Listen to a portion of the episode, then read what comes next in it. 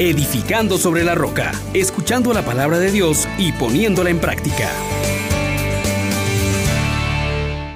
Paz y alegría. En Jesús y María les saluda el diácono Carlos César. Bienvenidos una vez más a Edificando sobre la Roca. Hoy damos gracias a Dios porque nos ha hecho capaces de ser servidores de una alianza nueva y eterna. Pidamos que el Espíritu Santo nos haga darnos cuenta y servirle con gratitud al Señor. Oh gran poder de Dios, enciéndenos en tu fuego el amor, oh Espíritu que vienes de lo alto, lleno de Dios, oh Espíritu, óleo santo, úngenos en el amor. De la segunda carta del apóstol San Pablo a los Corintios capítulo 3 versículos del 4 al 11. Hermanos, Cristo es quien me da esta seguridad ante Dios no es que yo quiera atribuirme algo como propio, sino que mi capacidad viene de Dios, el cual me ha hecho servidor competente de una nueva alianza, basada no en la letra, sino en el espíritu, porque la letra mata, pero el espíritu da vida. Ahora bien, si aquel régimen de muerte, el de la ley, grabada en tablas de piedra, se promulgó tan gloriosamente que los israelitas no podían fijar la vista en el rostro de Moisés por su resplandor, aunque pasajero, cuánto más glorioso no será el régimen del Espíritu. Efectivamente, si el régimen de la condenación fue glorioso, con mucho mayor razón lo será el régimen de la salvación.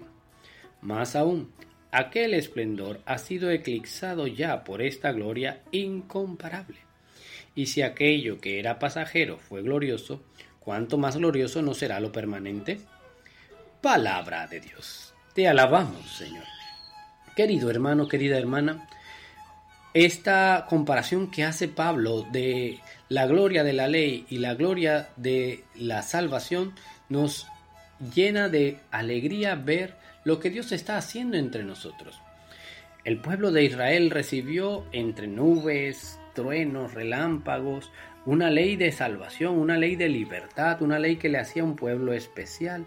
Y Moisés en ese encuentro con Dios llegó a reflejar una luz que tenía que ser ocultada por un velo porque deslumbraba a quien lo veía. Y el pueblo experimentaba entonces la grandeza de su llamada, la bendición de Dios que sobreabundaba sobre ellos. Y ahora Dios también, de modo muy claro, nos está diciendo que la nueva ley, la de la alianza nueva y eterna, la que se hace con Cristo Jesús, todavía es mucho mayor, más gloriosa, más hermosa, más resplandeciente. Y esto tiene algo muy importante que decirnos. Porque ahora no solamente Dios nos escucha por medio de la intercesión de un sumo sacerdote, sino que Dios mismo habita entre nosotros y entra en nuestra casa, en nuestros corazones, entra para mostrarnos que Él es la perfección de esa ley que salvaba, de esa ley que mostraba la predilección de Dios.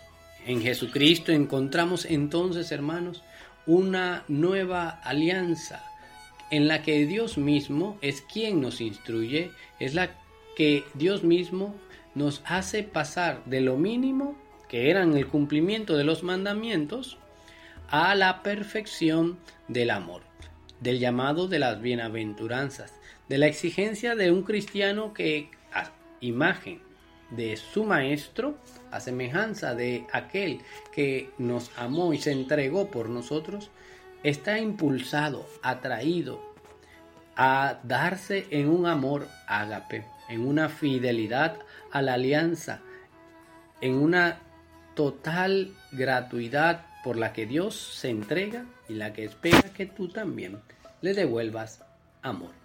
¿Por qué amor? Con amor se paga. Querido hermano, querida hermana, en este día démosle gracias a Dios porque nos ha hecho capaces. No te olvides de esto, nos ha hecho capaces para que seamos servidores de una alianza nueva y eterna, que no está basada en la ley, sino en el Espíritu. Pidámosle pues a este mismo Espíritu que no solamente grabe en nuestros corazones la ley del Señor, sino que nos permita cumplirla con fidelidad. Padre Santo, que en esta hora del día nos permites escuchar tu palabra y nos llamas al encuentro de la salvación en Cristo Jesús. Renueva en nosotros la gracia del Espíritu Santo, para que también nosotros te amemos con un corazón sincero. Reconozcamos que eres tú quien nos capacitas para vivir esta alianza. Queremos vivirla en fidelidad y dejarnos conducir dócilmente como María para que cada inspiración del Espíritu Santo en nosotros redunde en gloria tuya y en salvación nuestra y de nuestros hermanos. Bendición de Dios Padre, Hijo y Espíritu Santo descienda sobre ustedes hoy y siempre. Feliz día. Les exhortamos, hermanos, por la misericordia de Dios, que pongan por obra la palabra y no se contenten solo con oírla